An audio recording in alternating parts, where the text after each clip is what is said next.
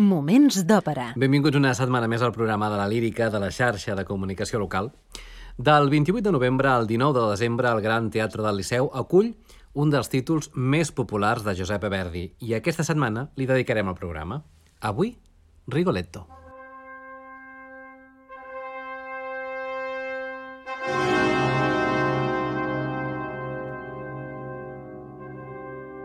Moments d'òpera amb Albert Galzeran. Rigoletto és una òpera dividida en tres actes amb música de Giuseppe Verdi i llibret en italià de Francesco Maria Piave, tot i que basat en el drama de Victor Hugo El rei es diverteix, de l'any 1832. Van estrenar-la, l'òpera, esclar, al Teatre La Fenice de Venècia l'11 de març de 1851. L'estrena catalana va ser el 3 de desembre de 1853 al Gran Teatre del Liceu, teatre que, com us dèiem, l'acull de nou del 28 de novembre al 19 de desembre. Pel que fa als personatges principals que intervenen en aquest títol, Rigoletto és un bufó japerut que treballa al servei del duc de Màntua, però també és un pare atent de la seva filla Gilda, un paper, el de Rigoletto, per baríton de gran dificultat, ja que ha de demostrar les seves grans capacitats com a actor. De fet, és un dels papers més desitjats per qualsevol baríton. És, un, per tant, un paper que exigeix grans qualitats interpretatives al cantant que l'hagi d'assumir.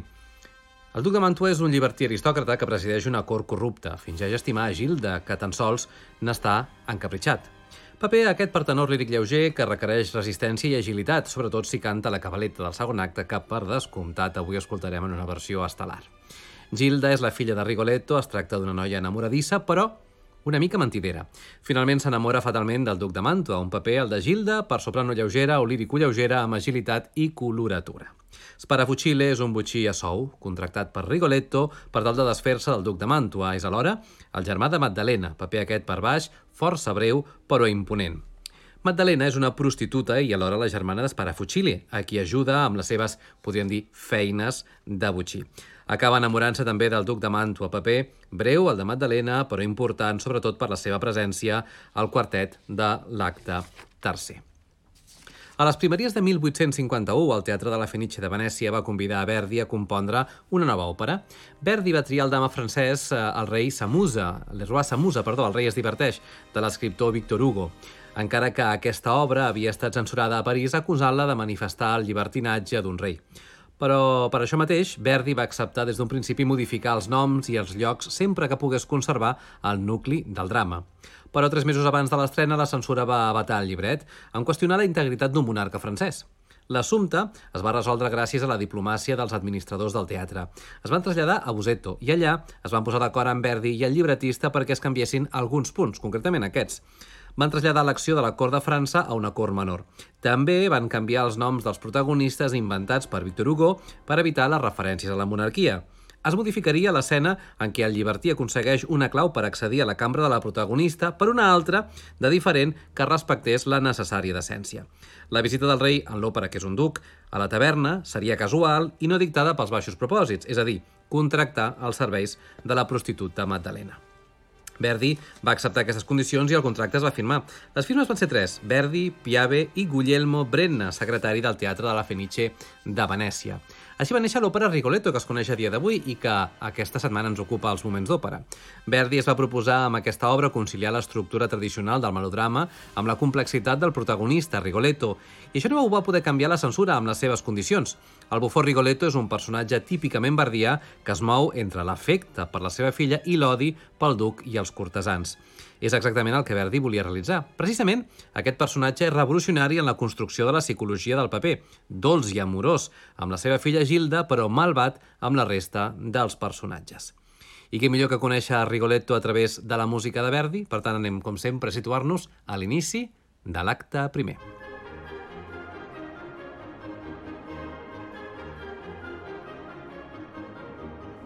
S'alça taló en un ambient festiu i apareix al Palau del Duc de Màntua mentre s'escolta aquesta música festiva. El Duc mostra el seu caràcter frívol i llibertí quan canta Cuesta o Quella, una cavatina on explica el modus vivendi d'aquest frívol personatge. Questo quella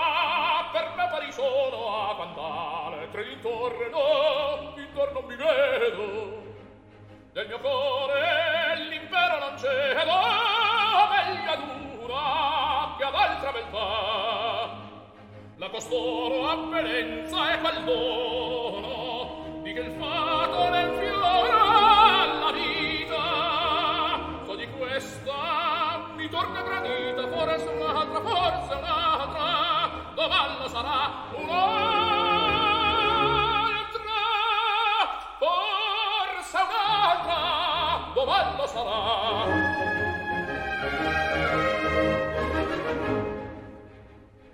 costanza tiranna del cuore detestiamo quel morbo quel morbo crudele. So chi vuole si servi fedele non morno se non v'è libertà. De mariti in geloso furore degli amanti le smanie e carino. A codargo un tocco di sfido sempre pugna sempre una qualche beltà sì.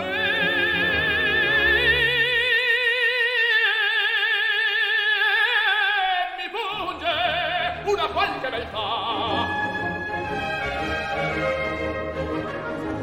Estic convençut que tothom ha de reconegut que aquest fantàstic duca era el gran Luciano Pavarotti. Després de l'arieta de presentació, el duc conversa amb Borsa, un cortesà, sobre una noia desconeguda de la qual s'ha encapritxat. Marulo comunica als cortesans que el bufó Rigoletto oculta una amant a casa seva. Rigoletto, fent veure còmicament que és el duc, es mofa de diversos personatges, les dones o germanes dels quals han estat cortejades per ell. Un d'aquests personatges burlats és Monterone, a qui el duc ordena arrestar. Monterone surt de l'escena maleint Rigoletto. És la famosa maledizione que portarà la perdició d'aquest personatge i que serà el nucli de la trama de Rigoletto. I ara un canvi d'escena, Rigoletto és de camí a casa i està preocupat per la maledicció. Durant el trajecte apareix el personatge d'Esparafucile, un assassí professional que ofereix els seus serveis a Rigoletto. Rigoletto expressa els seus sentiments i la seva condició de vida. De fet, conclou que ell és com Esparafucile, Rigoletto amb la llengua i ell, com que és un assassí, amb el punyal. Són el Rigoletto de Cheryl Milnes i el Sparafucili de Marty Talvela, dirigits per Richard Monning en una gravació de 1971. Arisiamo, io la lingua e io il pugnale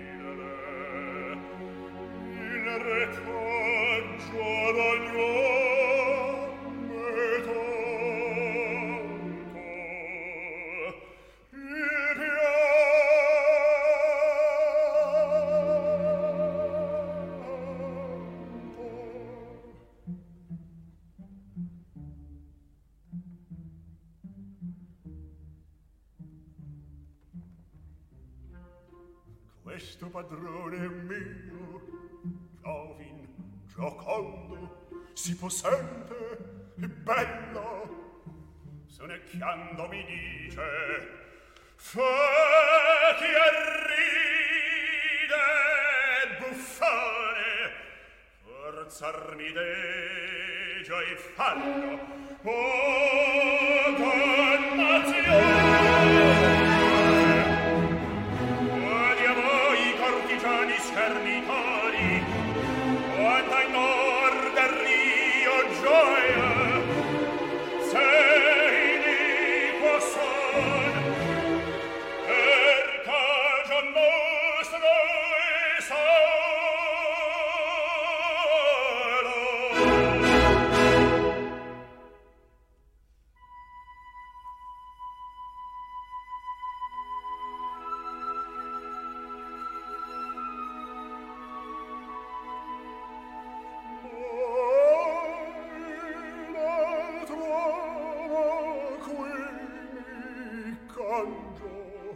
Tot seguit, Rigoletto entra a casa i troba a la seva filla, tot i que els cortesans creuen que no és la filla, sinó la seva amant.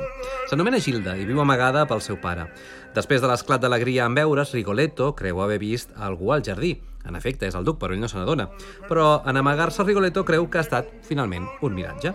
Acte seguit, pare i filla mantenen una conversa i Rigoletto insisteix molt perquè Gilda no surti de casa per res més que per anar a missa i que l'acompanyi sempre la seva dama de companyia, Giovanna. I això és el que escoltarem a continuació. Són Leonucci com a Rigoletto, Jan Anderson com a Gilda i, més breument, Vitalba Mosca com a Giovanna.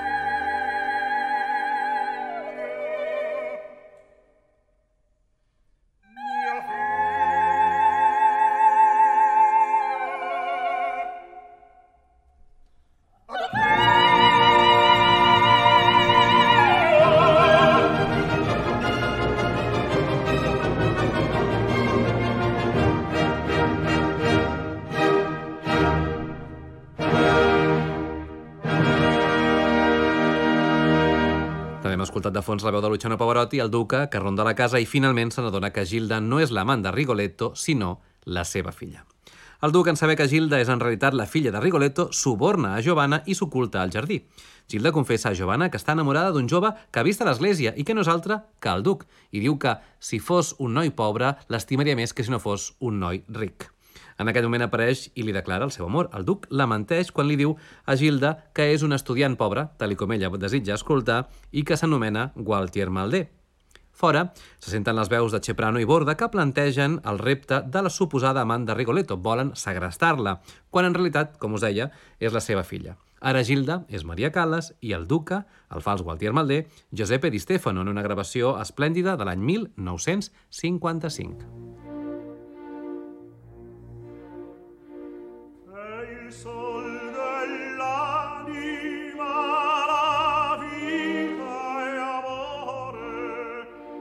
Oh.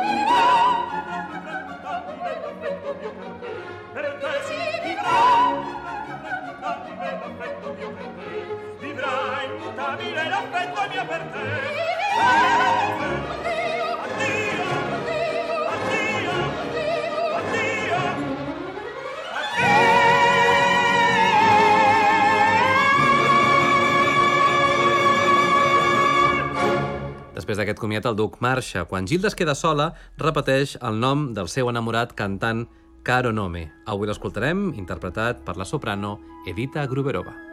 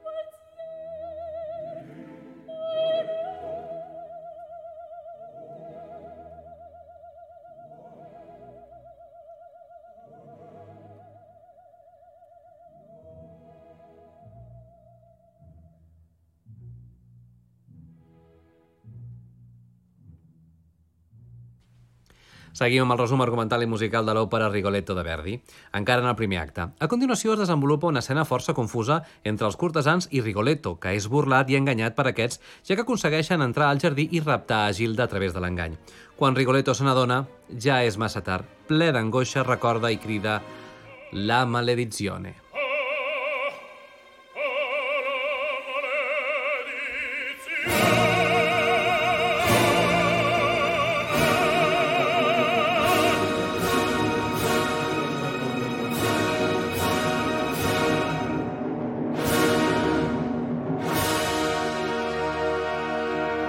Des d'Olesa Ràdio, Moments d'Òpera, amb Albert Galzeran. Segon acte.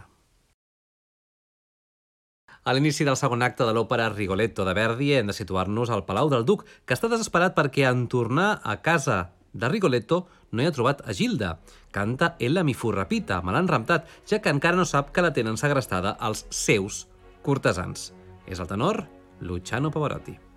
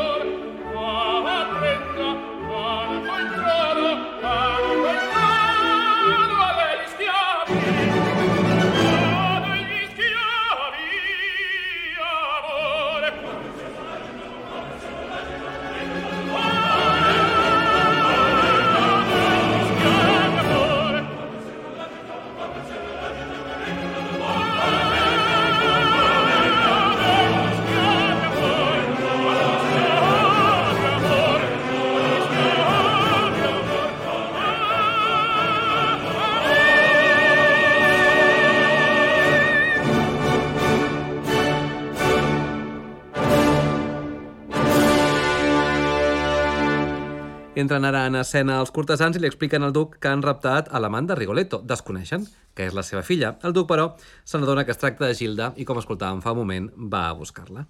Entra en escena Rigoletto, vestit de bufó, molt angoixat, i demana als cortesans que li torni la seva filla. Primer, amb molta violència, però després, en un to patètic, els demana perdó i els suplica per la llibertat de Gilda. Artigiani, il razzo prezzo and il mio bene o voi nulla per loro scomviene o oh, mia figlia in pago il la rendete o se for disarmata questa mano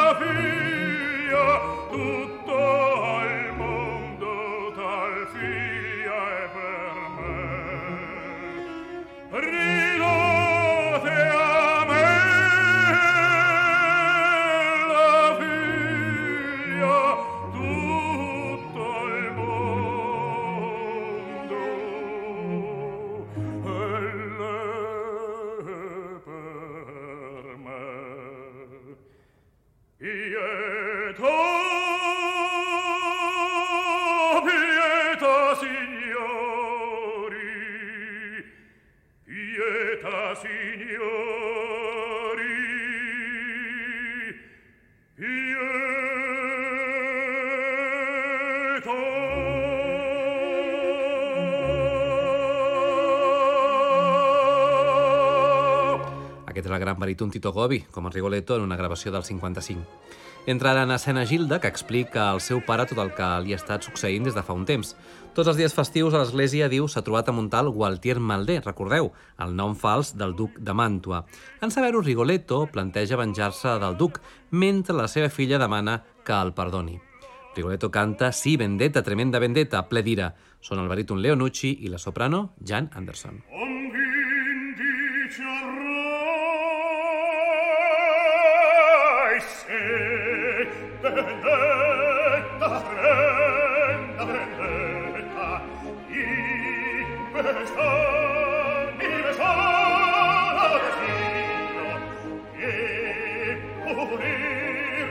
parona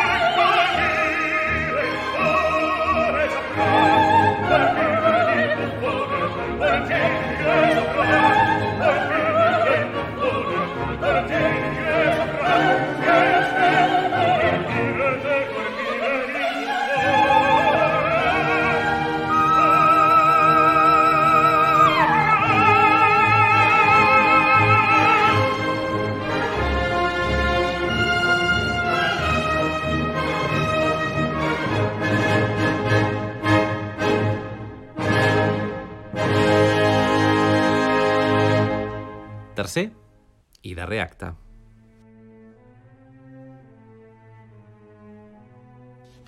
El tercer acte de l'òpera Rigoletto transcorre en un hostal on es troben Rigoletto, Gilda, el duc, el malvat Sparafucile i la seva germana Magdalena. Rigoletto vol demostrar a la seva filla com n'és de llibertir el duc. És quan aquest últim canta la molt masclista La donna è mobile. La dona és voluble com una ploma al vent. Diu, canvia d'opinió i pensament. I després corteja a Magdalena sense saber que Gilda l'està veient i escoltant. Canta La donna è mobile, Luciano Pavarotti.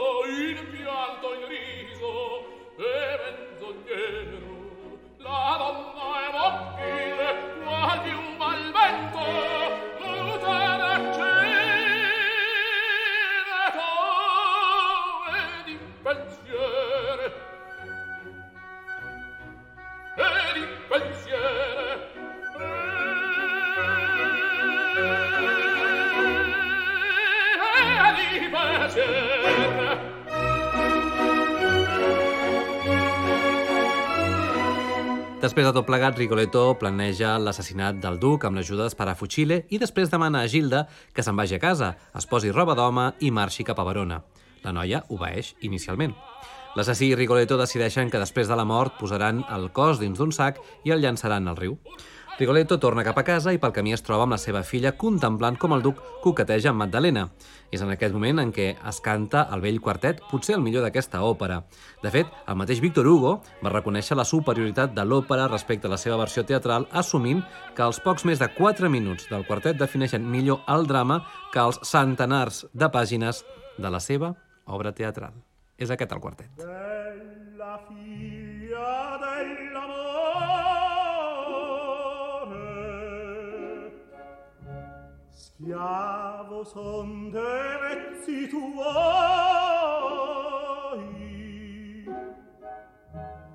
Con un detto, un detto solto puoi.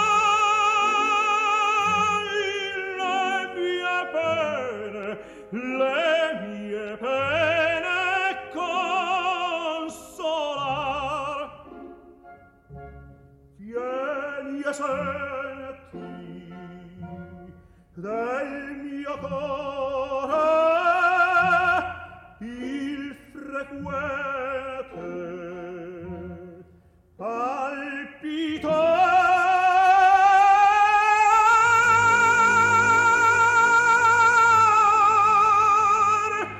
Con un detto un detto solo.